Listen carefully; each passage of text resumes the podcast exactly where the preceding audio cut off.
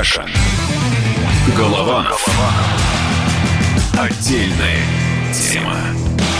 Доживем с вами этот день до конца. Роман Главанов и Олег Кашин, летописцы земли русской. Олег, вы нас слышите? Роман, здравствуйте. Да, ну не хочется как-то весело здороваться и шутить, потому что главное событие дня, главная потеря, и не только этого дня, я думаю, это Эдуард Лимонов. Эдуард Вениаминович Лимонов умер сегодня. Об этом э, рассказал э, писатель, депутат Госдумы Сергей Шургунов. Вот давайте послушаем. Мы с Сергеем созвонились буквально минут 20 назад. Ну, для меня он был просто родным человеком. До последнего мы с ним созванивались, списывались. Он оставался в ясном, остром уме. Конечно, огромная потеря. Я знаю, что он умер в больнице, где он первое время находился.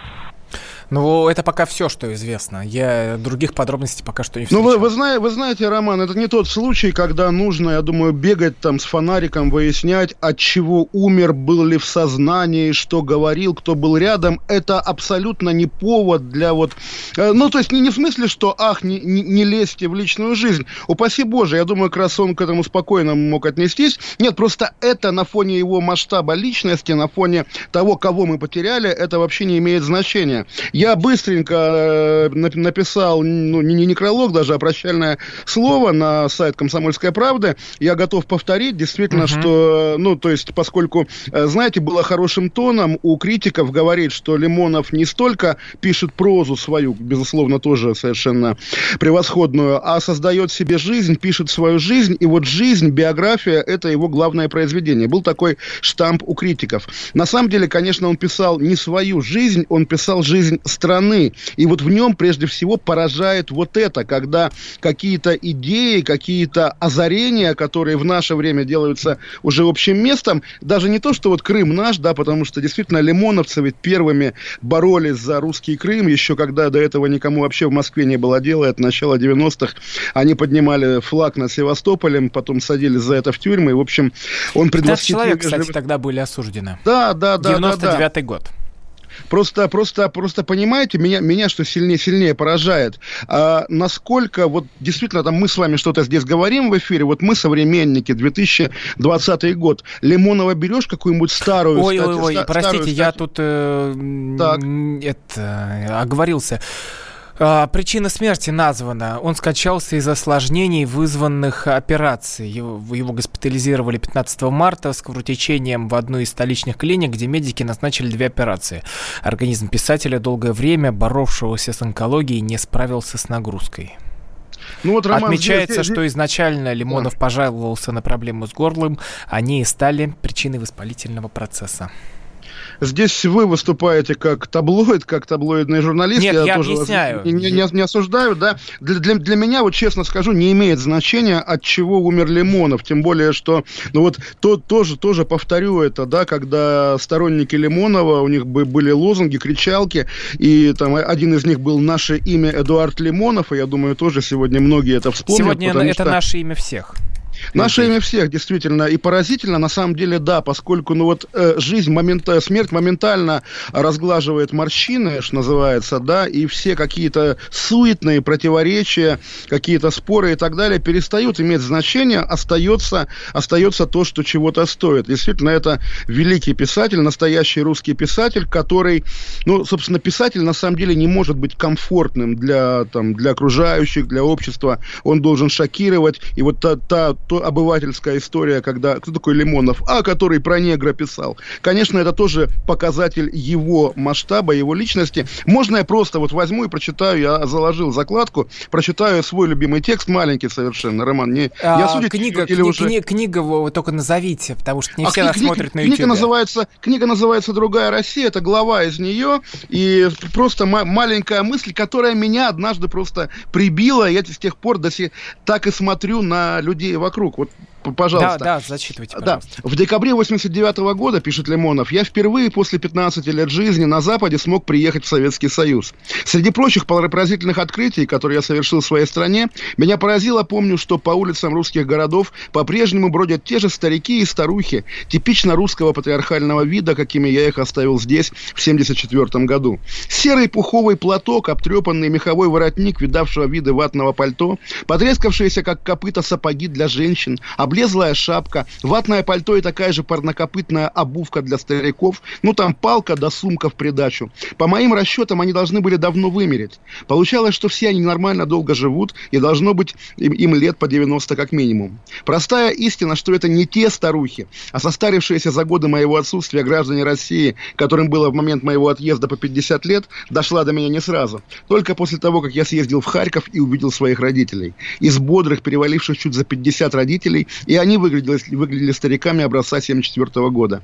Вот тогда до меня и дошло, что эстафета особого русского стариковства передается из поколения в поколение. Такое впечатление, что поколения стариков, как в театре, берут друг у друга одежку и переодеваются. И так далее. Вот на, на самом деле его умение соединить звезды в созвездии так, что большая медведица уже перестает быть медведицей и превращается в крокодила, это вот, ну, один из таких, понятно, не, не, не определяющих, но важных признаков гениальности. Не парадокс ради парадокса, не желание удивить ради удивления, а желание дойти до сути буквально, проникнуть в нее, вот это всегда в нем, и именно в нем потрясало. И, собственно, тоже, ну, понятно, что вот так звучит. Вот да, он ругал, ругался со всеми. Последний его объект э, критики, да, это Захар Прилепин, про которого он довольно издевательски писал, что у него толстые ляжки, и понятно, что это обидно. Но понятно также, что когда гений о тебе пишет толстые ляжки, я думаю, это приятно. А и про вас честь... что-нибудь говорил? Про, про... Да, он сказал, что Кашин, у тебя голова как э, скороварка,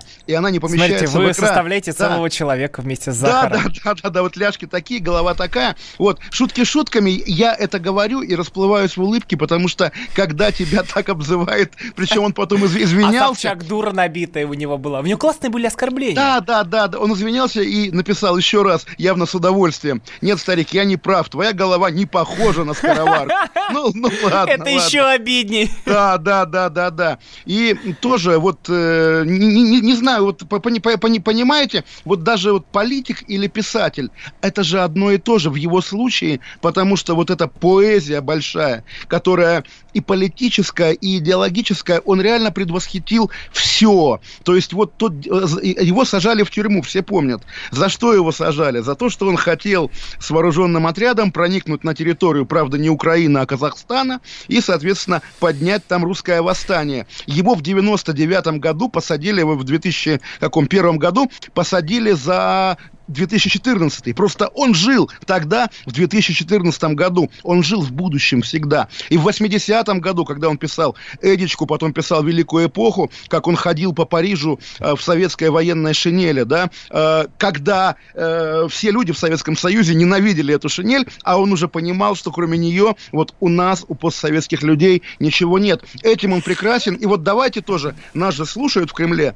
давайте скажем, мы понимаем, да, что у них есть градация. Там народный артист, герой труда, этому телеграмма, этому памятник. Лимонов не был ни тем, ни другим, ни третьим, орденов у него не было. Паспорт ему дали тоже потом когда-то от, от французского отказался. Я считаю, что Владимир Путин обязан и дать телеграмму Эдуарду Лимонову, причем телеграмму, наверное, такого содержания. Там, Эдуард, простите, что не успели повидаться, но я читал ваши произведения и постарался их сделать в ре, ре, реальностью как можно, как можно больше, да. И я думаю, кто-то должен прийти на похороны из официальных лиц, потому что Лимонов служил российскому государству. На самом деле, конечно же, всю жизнь и задолго до того, как оно родилось, до того, как оно появилось, он придумал российское государство в своей мечте. Мечту реализовали другие люди, ну, как говорится, это тоже судьба гения.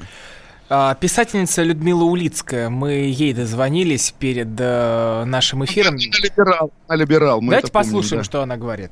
Он был очень талантливый человек, особенно он прекрасно начинал. Роман «Это я, Эдичка» в свое время был просто бомбой. Замечательный роман. Я думаю, что он был не самым умным человеком на свете. Его политическая карьера в России, она как раз об этом свидетельствует. Он как-то очень хорошо начинал и как-то криво, с моей точки зрения, как-то криво сложилась его художественная карьера. Политические его амбиции мне были чрезвычайно чужды неприятны. Но царствие Царствие Небесное. Слушайте, ну как криво. Он, кажется, как раз-таки через э, все эти пути непростые и вел нас к этой России, в которой мы живем сейчас, когда над Севастополем... Представляете, вот, вот несколько часов проходит, я вот сейчас просто открываю телеграм-каналы, э, и вот несколько часов проходит, мы сейчас 12 ночи переспим и увидим, что это годовщина возвращения Крыма. А Лимонова нет. И вот эти дни как раз, они становятся монолитными и чем-то единым для нас. Ну, вы знаете, ну вот буквально это такая, ну ему много лет было, сколько, 70, 77. наверное, 77 лет, да, и вот буквально при этом эту смерть назовешь безвременная, ранняя смерть, поскольку, ну вот буквально как э, в стихах, рожденный пасть на скалы океана, он занесен континентальной пылью. Он, да, не дожил до какой-то вот той другой России, о которой он мечтал. Но, по крайней мере, какие-то ее черты, какие-то ее черты он успел увидеть, и понятно, что мы можем быть от этих черт не в восторге, но это его мечта. А у Людмилы Улицкой мечты не было. И у меня, на самом деле, мечты да нет, не было. Почему? Я думаю, у вас. Разрушить всю нашу страну, просто растоптать ее, чтобы она превратилась в ничто. И у них мечта-то началась сбываться. Они радовались этому, а потом пришел э, Лимонов, и оказывается, нет, нет, что как, это как... уже не маргинальные взгляды, оказывается, что об этом думает народ. Оказывается, как, как, что как в «Брате» все мечтают, чтобы Крым был с нами. И это все происходит. Как, как и из его вот книг нет, это у нас а, здесь, в нашей реальности. А, то есть, как, как бы да, но как бы и нет. Я считаю действительно, что его победа, причем, ладно, окей, а, мы хороним его, но не только его, там есть еще набор имен. Олег, после, после паузы мы вернемся да. к нашей летописи. Кашин, Голованов и Лимонов здесь с вами. Кашин. Голованов. Отдельная тема. Осведомленные эксперты. Самые глубокие инсайды. Самые точные прогнозы. Точные прогнозы. Знаем все лучше всех. Ведущие. Неудержимый Мардан и прекрасная Надана Фридрихсон. Первая радиогостинная «Вечерний диван» на радио «Комсомольская правда». Два часа горячего эфира ежедневно по будням в 6 вечера по Москве.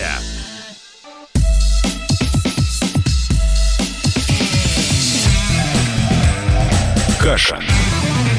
Голова. Отдельная тема. День, когда я умру, станет днем национального траура. Это цитата Эдуарда Лимонова, которую он произнес в интервью Юрию Дудю. И вот мы, летописцы Олег Кашин, Роман Голованов, я даже не знаю, как это назвать. Мы можем сейчас обсуждать поистине историческое событие, которое не имеет ни начала, ни конца, которое продлится вот куда-то туда далеко, вплоть через все эти учебники истории, через все эти учебники литературы. Не старого Эдуарда Лимонова. Я тоже считаю, да, что вот жизнь Лимонова, растворенная на самом деле в нашей жизни, буду это подчеркивать, потому что, ну, при этом вот тоже не хочется как-то говорить, что главное в его там э, наследии это биография. Нет, естественно, главное в его наследии все. И проза его прекрасная, начиная с Харьковской трилогии, начиная с Эдички, естественно, тоже там про отель Уинслоу, первые, пер, первые строки, первые главы, просто читаешь как поэму. И стихи, между прочим, которые он писал, и тоже тоже иногда, иногда я вспоминаю, причем вот сегодня вторник же, да, правильно? Угу. Вот э, у него было, что девочка, придя во вторник, принеси цветок как шапку, не завернутую в тряпку, лепестков широких сборник. Поэзия, поэзия. И, и, и и политика. Все-таки политика, вот вы начали говорить, что нет, у либералов тоже была мечта, просто у Лимонова оказалось сильнее. Абсолютно не так. Вот на правах ветерана скажу. Когда демократы российские пришли к власти, чем они стали заниматься? Там, приватизировать свой театр или университет, да, вписать в устав э, высшей школы экономики, что внуков а нам туда нужен будут... был весь мир, нам нужна была империя, да, да, да. а не этот а чертов кому... театр. А, а, а те, кому был нужен весь мир, ну тоже вот серьезно, мне очень нравится пример, что вот в уставе Высшей школы экономики в 92 году было записано, что внуки ее основателя принимаются без экзаменов. К власти пришли мелкие люди тогда, люди, которые вот дальше, дальше своего вот такого э, советского быта не видели.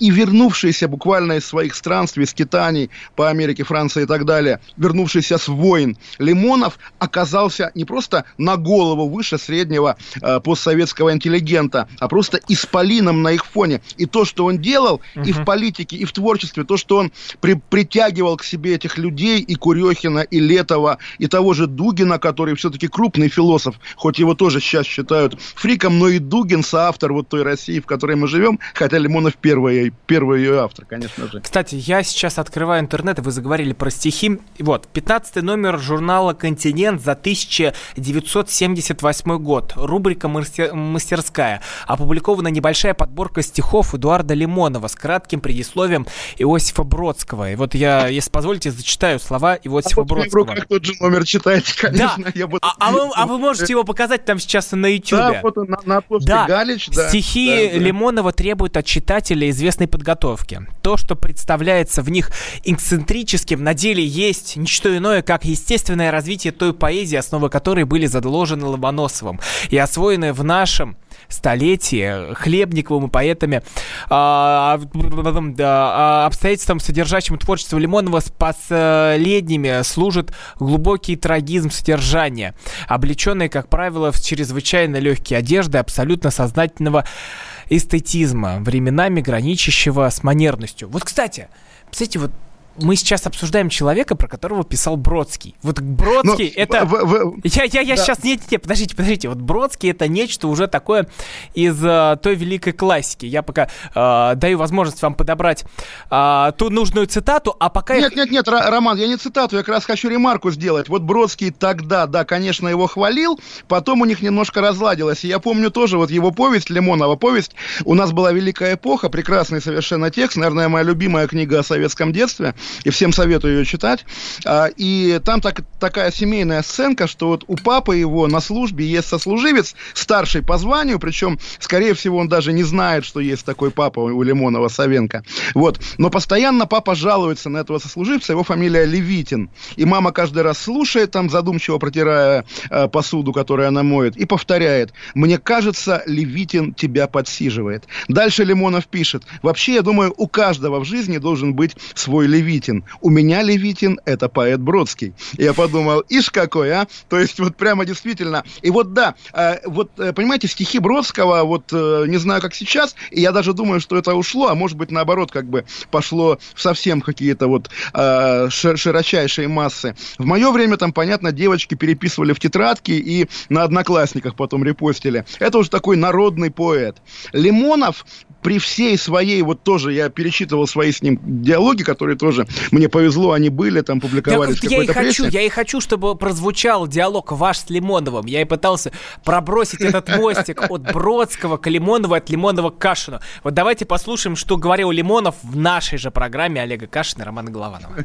Ну, я думаю, что я жертва перестройки в прямом смысле, потому что договоры на мои книги того времени, это были книги, мои первые романы, да, в том числе это «Я Эдичка», там «Палач» и прочее, они были заключены еще в 90-м году, и по этим договорам мне полагалось где-то рубль с книги, да, и в то время было продано в общей сложности вот этих нескольких книг около 4 миллионов. А поскольку выплаты книги стали выходить только в ноябре, по-моему, если я не ошибаюсь, в декабре 91 -го года, а первые выплаты пришлись на январь, а в то время уже цены взлетели, по-моему, в 240 раз постепенно.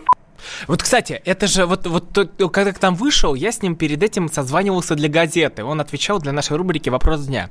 Я попросил, mm-hmm. Эдуард Леонидович, вы можете прийти к нам с Олегом Кашиным в программу? Во-первых, он сказал, что идите вы к черту, что вы как дураки набитые, конечно, конечно, а, что он не ходит в день программы. Он попросил 25 тысяч рублей, потому что надо содержать партию. Я говорю, ну, Эдуард Леонидович, ну для рабочих-то людей, для нас можно звонок? Он говорит, попробуйте. И мы вы, вы знаете, тоже напомнили один мой товарищ, не так давно звал его на телевидение, и, ну, он согласился, все, на канал, прямо скажем, «Культура». И сегодня ночью будет интервью его на канале «Культура», записанное не так давно и не показанное еще, интервью тому самому товарищу Сергею Шаргунову.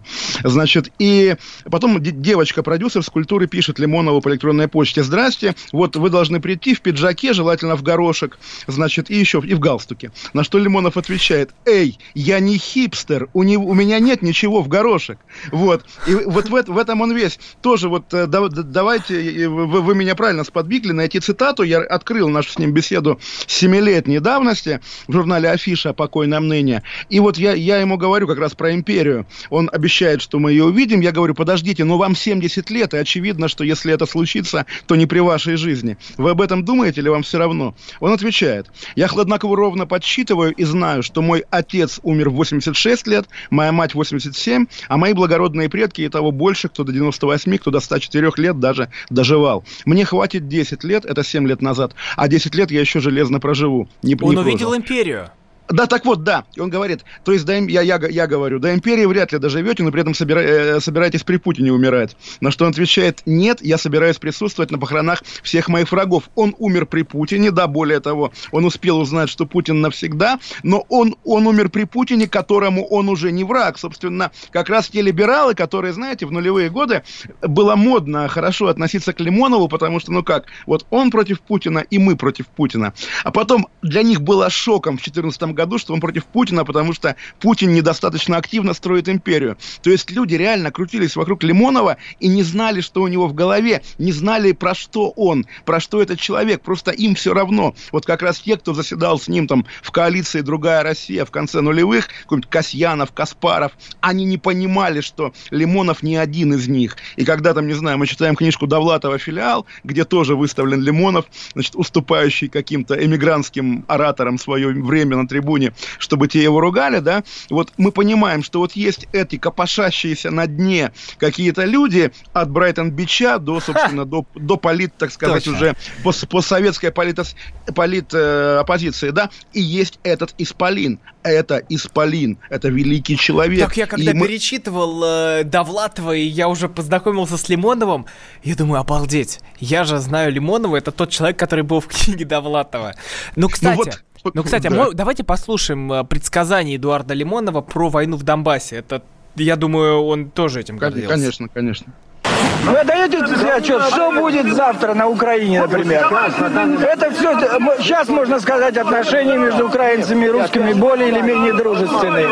Но это все изменяется ежедневно. Вот сейчас была история с Черноморским флотом. Завтра будет из-за Крыма. Каждый раз это эскалация эмоций. Потому что национализм это эмоции. Непрерывная эскалация эмоций. Одна сторона начинает, другая ей отвечает. Потом никто не помнит, кто начал. Я вот был декабре прошлого года в Югославии, был в Кратии, в этой самой области Словении, которая защищает сербы.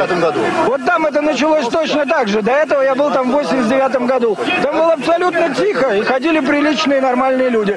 А сейчас я посетил там центр опознания трупов, там дети с перерезанными горлами, с выколотыми глазами. Вот то же самое будет и на Украине. Будет, я вам говорю. Я не... Кто хочет этого? Никто не хочет. Надо было защитить сразу же права 12 миллионов русских на Украине, а говорить их права. По какому мать-перемать праву они заявляют свое... Почему им должен принадлежать Крым? Почему им должна принадлежать Харьковская область? Почему им должен принадлежать Донбасс? 25 секунд, Олег. Да, просто на следующей неделе выходит его книга Лимонова новая «Старик путешествует» в издательстве «Индивидуум». Она должна появиться в продаже в электронном виде на следующей неделе. Я всем всех призываю ее покупать. Он сам рекламировал ее, оказывается, перед смертью. И, в общем, пока, пока мы его читаем, пока мы о нем думаем, пока мы живем тем, что он для нас придумал, собственно, он жив. Да, э, у него был лозунг «Да, смерть». На самом деле, конечно, нет жизнь. Лимонов жив. Мы говорим всегда, доживем этот день с вами до конца. Лимонов тоже жив, и он с нами будет всегда. А мы после новостей вернемся. Да. Каша. Голова. Голова. Отдельная тема. Банковский сектор. Частные инвестиции. Потребительская корзина. Личные деньги. Вопросы, интересующие каждого. У нас есть ответы. Михаил Делягин и Никита Кричевский. В эфире радио «Комсомольская правда». Час экономики. По будням в 5 вечера.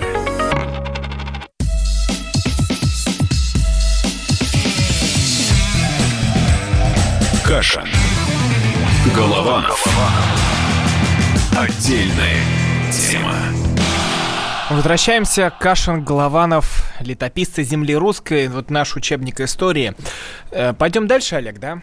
Да, давай, давайте дальше все-таки более, более, более того, вот откуда берутся старухи и куда деваются. Я вчера буквально, если помните, цитировал в эфире повесть Лимонова, параграф номер забыл какой, а антиутопию, про э, будущее, про 2015 год, давний 90-х годов текст, о том, что есть закон, э, согласно которому люди за 70 не имеют права на жизнь, и, соответственно, герой пожилой скрывается от тех, кто будет его уничтожать. И вот, собственно, угроза, хотя вот старикам не старикам, не только же старики болеют, на самом деле, не только старики умирают, но коронавирус, конечно, все-таки это тоже одна 114 из... случаев заболевания в России, 5 человек выздоровели, 116 тысяч проведено исследований на коронавирус. Мы теперь будем каждый день с Олегом Кашиным начинать с таких цифр. Кстати, ну у нас тоже ну, есть свой мини-эксклюзив у нашей программы. Олег, меня сегодня не пустили в Госдуму из-за коронавируса.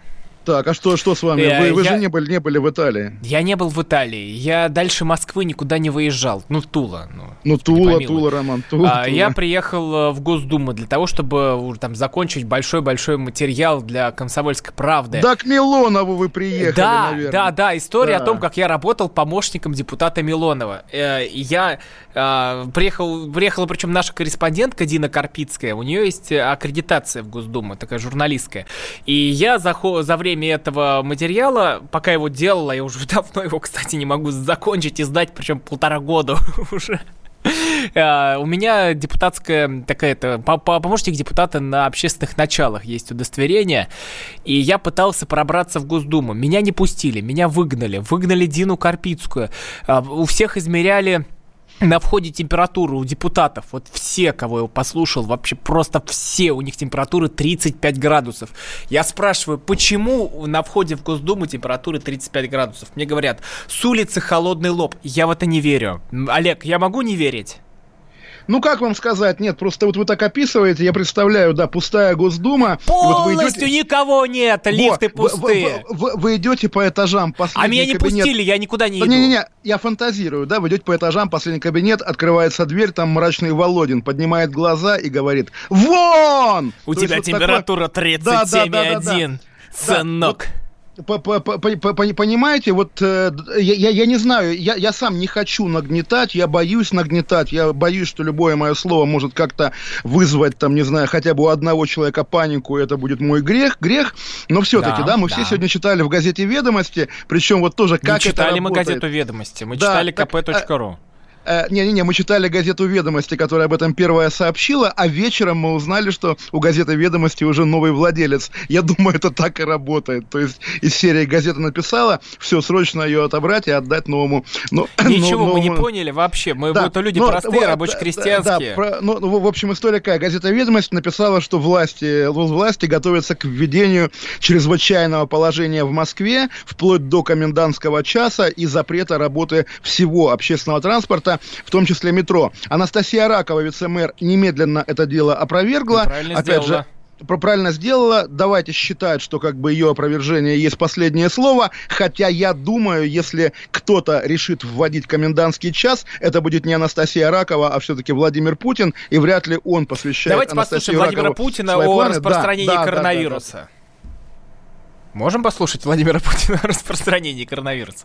Нам удалось все-таки сдержать массовое, именно хочу подчеркнуть, массовое проникновение и распространение болезни в России. Сейчас, несмотря на потенциально высокий уровень риска, а, нужно об этом сказать, и я еще раз к этому вернусь, именно на высокий уровень риска ситуация в целом находится под контролем.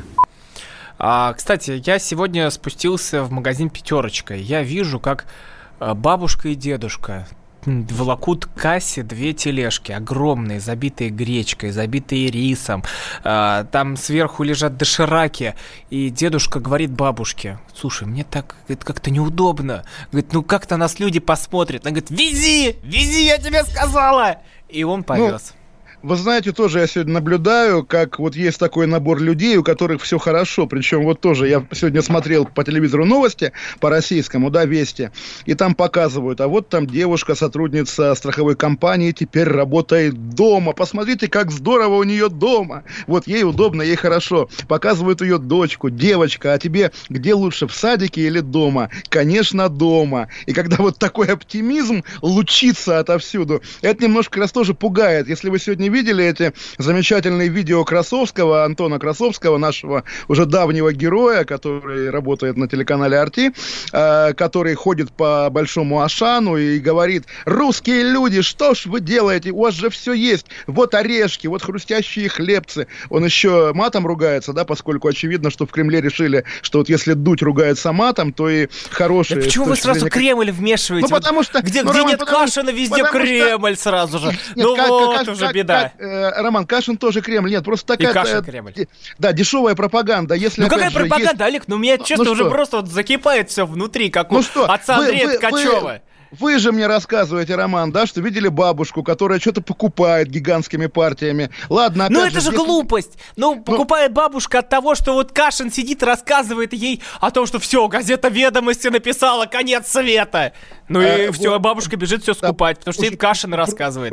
Прод, проданная газета «Ведомость». Нет, Роман, слушайте, вы думаете, всем бабушкам, которые что-то скупают Кашин, что-то рассказал, а британским бабушкам тоже смешно. И Михаил... британским бабушкам, потому да. что Кашин английский знает. Вот да, я бы да, знал да, английский да, язык, я бы тоже все объяснил Понимаете, Роман, Михаил Ходорковский в, интервью другой радиостанции сказал, что он предполагает, что это наши соотечественники в Лондоне, где реально опустили магазины, это наши соотечественники, по мнению Ходорковского, скупают... дурак набитый. Давайте ну, будем цитировать Лимонова. Слушайте, Сегодня вот можно. опять же, Лимонов имеет право, им, име, имеет право называть кого-то дураками набитыми. Я не готов, наверное. А я готов. Я... В адрес вот. Ходорковского готов. Вот в э, адрес конкретного Ходорковского готов. А попробуйте в адрес, не знаю. Там они готовы, в остальных других, Игорь потому Иванович, что они не дураки Игорь набитые. Они дураки да? набитые. Вот э, потому что один ну, вор-убийца, который сейчас где-то там а, отсиживается, а другой Роман, не вор и не убийца. Роман, вот это мне у вас и не нравится, да, когда вы спрашиваете, а почему искренних путинистов не любят, да? А потому что искренние путинисты всегда согласны с Путиным, но Путин меняется. Вот, понимаете, и быть согласным с Путиным всегда А Кашин не меняется. Невозможно. А Кашин вот всегда у нас монолитен и един. Слушайте, Он э, а... взгляд свой свой не повернул ни вправо, ни влево. Роман, Кашин свой взгляд мечет туда и сюда, и как раз истинные кашинцы понимают это. И вот я из вас пытаюсь сделать истинного кашинца, и здесь нету этического или морального противоречия. Да, сегодня мы считаем, что коронавирус это угроза, завтра будем считать, что это выдумка понарошку, ничего страшного. Главное, главное, главное верить, главное никого не обманывать. Вот, ну тоже, что мы все о Кашине, о Кашине. Давайте о вирусе. Слушайте, Роман, вы понимаете, вот что будет с вашей, допустим, работой, если завтра в Москве закроется метро? У вас есть какой-то план? Может быть, вы в студии Владимир Путин о дистанционной работе. Давайте его послушаем. Необходимо предусмотреть там, где это возможно, особый, гибкий или дистанционный график работы для родителей с детьми дошкольного и школьного возраста. Все наши решения должны быть обоснованными, четкими, понятными для людей, соответствовать степени потенциальных рисков и вводиться по мере необходимости. Надо действовать на опережение, смотреть, как может развиваться ситуация, заранее готовить шаги, соответствующие меры и вводить их по мере необходимости. Олег, э, откроют великую тайну. В «Комсомольской правде» уже дистанционная работа, и я тут сижу... Один, э, один вы, да? Да нет, э, сидит редактор отдела, и сижу я, еще сидят ребята, которые занимаются э, вкладками, и все. Ну, а, а что тут? Э, это, это вполне можно работать из дома нынешнему журналисту. Можно Э, не приезжая в редакцию, и там доехать Роман, до... Можно, не приезжая в Москву, вести программу Да, и вести программу из правда, Лондона. Да. да мы с вами готовились к коронавирусу уже сколько там, полгода или год. То есть это мы во всем виноваты, Роман. Каша ну, во всем виноват. Ну, хорошо, валите все на меня. Нет, нет, шутки шутками. Мне, то есть я, я в Лондоне, я смотрю, как здесь происходит. Здесь немножко иначе, чем в других странах. И тоже не все уверены в правоте местных властей. Но вот мне интересно, как вы, как человек в Москве, ага. Вы ощущаете новую реальность, ощущаете новую жизнь, что поделила на, на до и после? Да не Есть ощущаю такое? никакой новой жизни. Я, меня не пустили в Госдуму. Бред собачий. Я э, вижу удаленную работу. Тоже не понимаю, для чего Хорошо, все если это завтра, если завтра в метро не пустят, как вы пешком на работу пойдете? А я на автобусе езжу. А если автобус не, не будет работать? А, меня жена довезет. А если жену... А... Что, что, а давайте если... дальше, давайте, мы прям Нет, А если игры. запретят перемещаться на личном транспорте? Е- есть же такое тоже. Слава богу, наконец-то, потому что у меня в пяти минутах от дома, в, в трех минутах есть храм. И я туда дойду, а владыка Иларион объявил, что православной службы никто не запретит. А это самое важное. Все это работа, все, все это метро, все это суета-сует. А, мы вчера с вами цитировали отца Дмитрия Смирнова и Рамзана Кадырова, где сказали, что Господь распоряжается нашей жизнью, и что что будет дальше от вируса. Будет знать да, только это один Господь. Не, не, и самое не, главное, что у нас есть, это спасение и, и наш Христос. Все. Для меня, да. Олег, Олег, я вам объясняю, что для меня ничего страшного не случится, потому что мы все готовимся к смерти всегда. Вот, ну, как христиане, как православные. Мы должны об этом постоянно помнить и постоянно думать. Не, Роман, мы, разумеется, готовимся к смерти. Просто вопрос, какая это может быть смерть? Голодная или смерть от нищеты, или смерть от болезни долгая и мучительная? Это что же дело Но такое? главное, чтобы не во сне, знаете. Вот, потому что когда заснул и не проснулся, ты не успел покаяться. Я надеюсь, что мы все успеем покаяться в своих грехах. И, ну, это время, время, это, знаете, как, как смерть, которая приходит вот так откуда-то издалека, издалека, издалека, подходит, и ты ее видишь, видишь, видишь, и уже сможешь э, перед этим как-то вот себе себя исповедовать. Вы знаете, может быть, я не прав, но вот я по своим московским Ну, а после новостей сказ... узнаем, прав вы или нет. Каша. Голова. Отдельная тема. Новое время диктует новые правила. Ты не позволяешь себе подолгу быть привязанным к одному месту. Ты думаешь об удобстве, скорости и доступности информации. Именно поэтому мы сделали совершенно новую версию мобильного приложения «Радио Комсомольская правда». Современный интерфейс и обширный набор полезных функций. Возможность слушать нас в дороге, как на iOS, так и на Android. В режиме онлайн и подкасты. «Комсомольская правда». Всегда рядом. Радио жизни. Радио для тебя.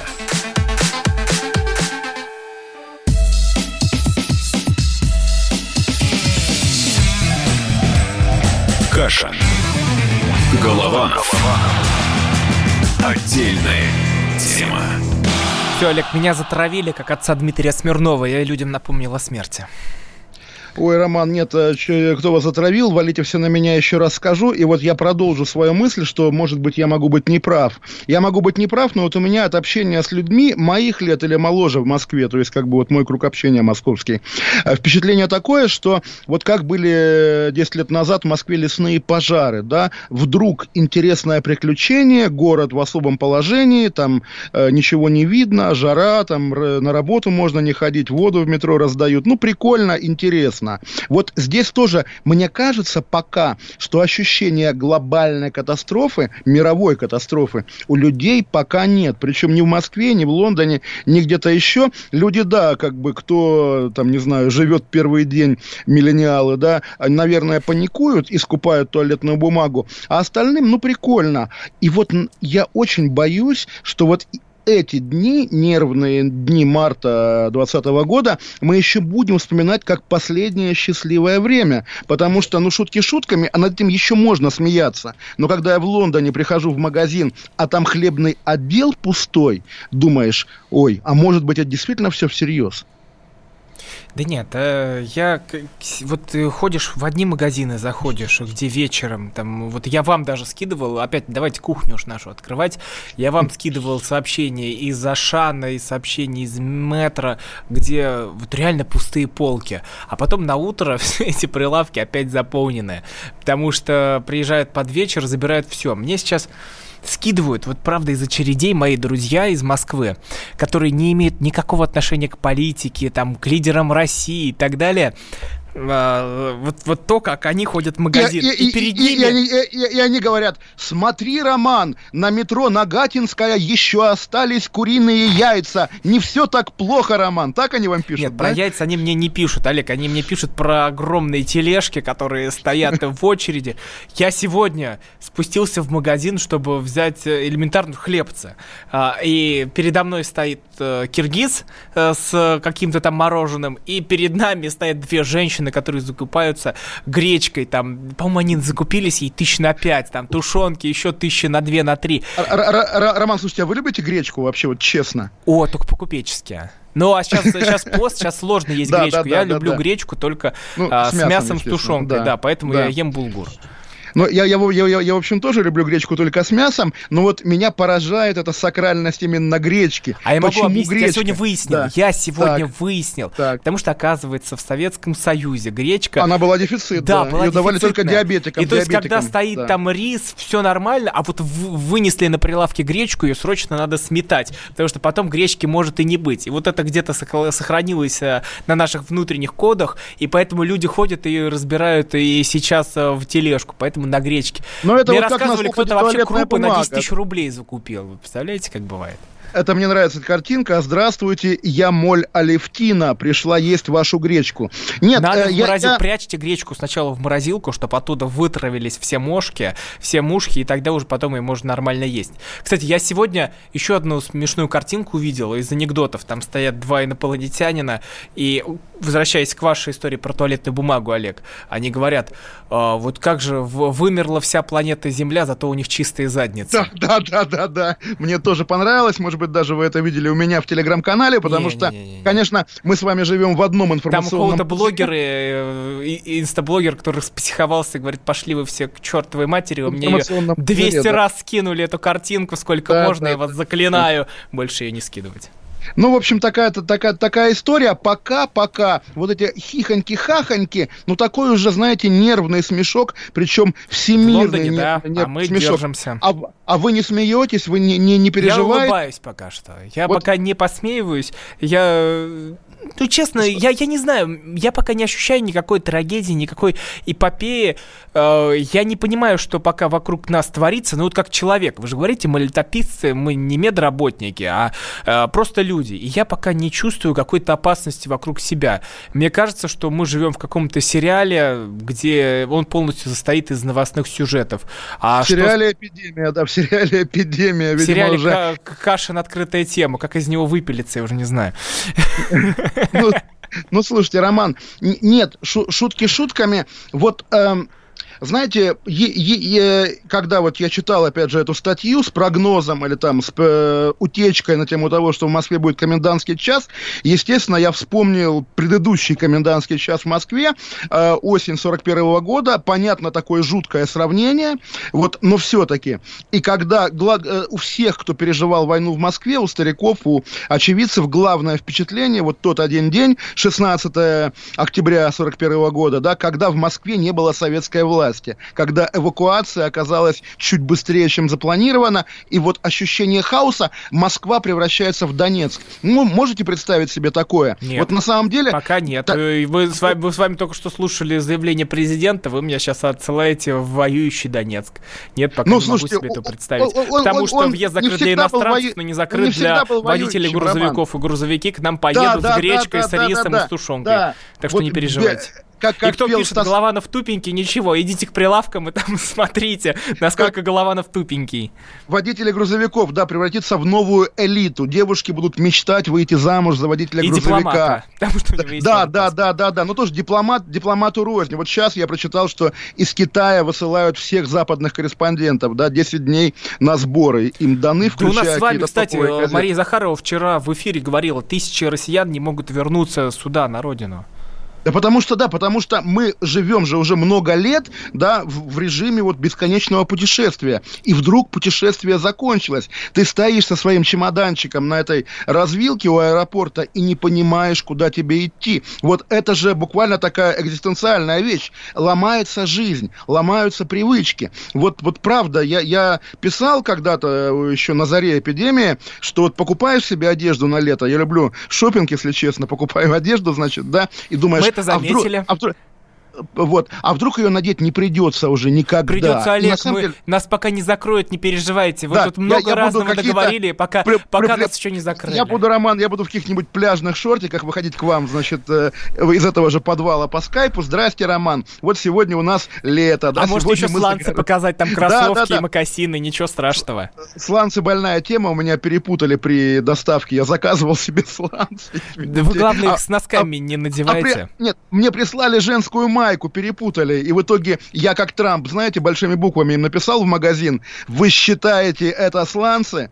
И фотографию майки. На что они отвечают, ой, извините, сланцы пришлем, завтра обещают, а майку можете забрать себе. Зачем мне женская майка размера L? А, значит, Модный блогер можете... Олег Кашин. Вы, да, мы все думали, когда же раскроется Олег, какая его тема. Оказывается, себе, вот сланцы, майки, L. Майку, а, а, они пишут, майку можете забрать себе, подарить другу или отдать благотворительный магазин. И я подумал, блин, вот на самом деле это и есть западный гуманизм, когда, когда тебе дарят ненужный тебе подарок. Извините, Роман, наболело, наболело. Ну ничего, я думаю, что мы все выживем, все у нас будет хорошо, пока никакой катастрофы у нас не намечается, но если наметится, мы завтра тоже выйдем в эфир, несмотря ни на какие события, потому что у нас есть дистанционная работа, у Олега Кашина есть наушники пока, с микрофоном. Пока интернет у меня... не обрубили, понимаете, пока не обрубили, пока давайте послушаем. Петров и Баширов к вам не приехали и не перегрызли вам провода, не переживайте, ничего с вашим интернетом не случится. Послушаем рэпера Рича, да. Э... А теперь давайте послушаем, вот мы же про Лимонова начали говорить, я думаю, что вот после нашей программы все должны остаться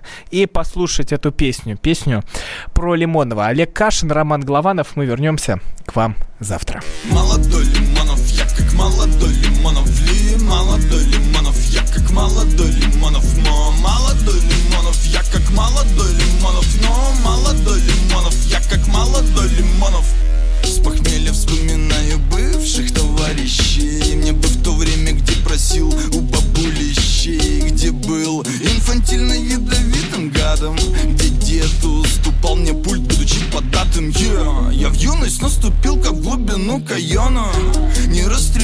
класс, не стал грозой района. Я тот, кто слово я ставил два раза в строчку. Я тот, кто нес причине ржавую заточку. Я злился на весь мир, он не спешил с ответом. Я был ветхим заветом, я был дивергентом. Я не хотел быть рэпером или Казановой Все, что я хотел быть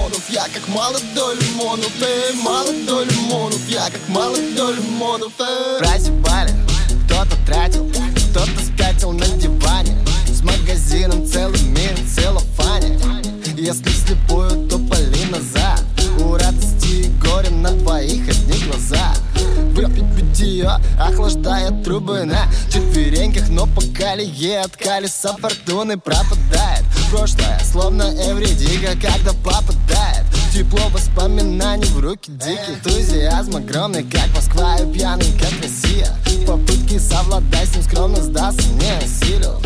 Одна щека земля, другая небо. Подставляя их, не представляю пределов века. Молодой Лимонов, я как молодой Лимонов. Ли, молодой Лимонов, я как молодой Лимонов. Мо, молодой Лимонов, я как молодой Лимонов. Но молодой Лимонов, я как молодой Лимонов Молодой Лимонов, я как молодой Лимонов Ли, молодой Лимонов, я как молодой Лимонов Мо, молодой Лимонов, я как молодой Лимонов Но молодой Лимонов, я как молодой Лимонов Каша. Голованов. Отдельная тема. Как дела, Россия? Ватсап-страна! Это то, что обсуждается и то, что волнует. Это ваши сообщения в прямом эфире, в том числе и голосовые. Каждый день с 12 до 15 часов с Михаилом Антоновым. Эфир открыт для всех. Включайтесь. Радио «Комсомольская правда». Радио про настоящее.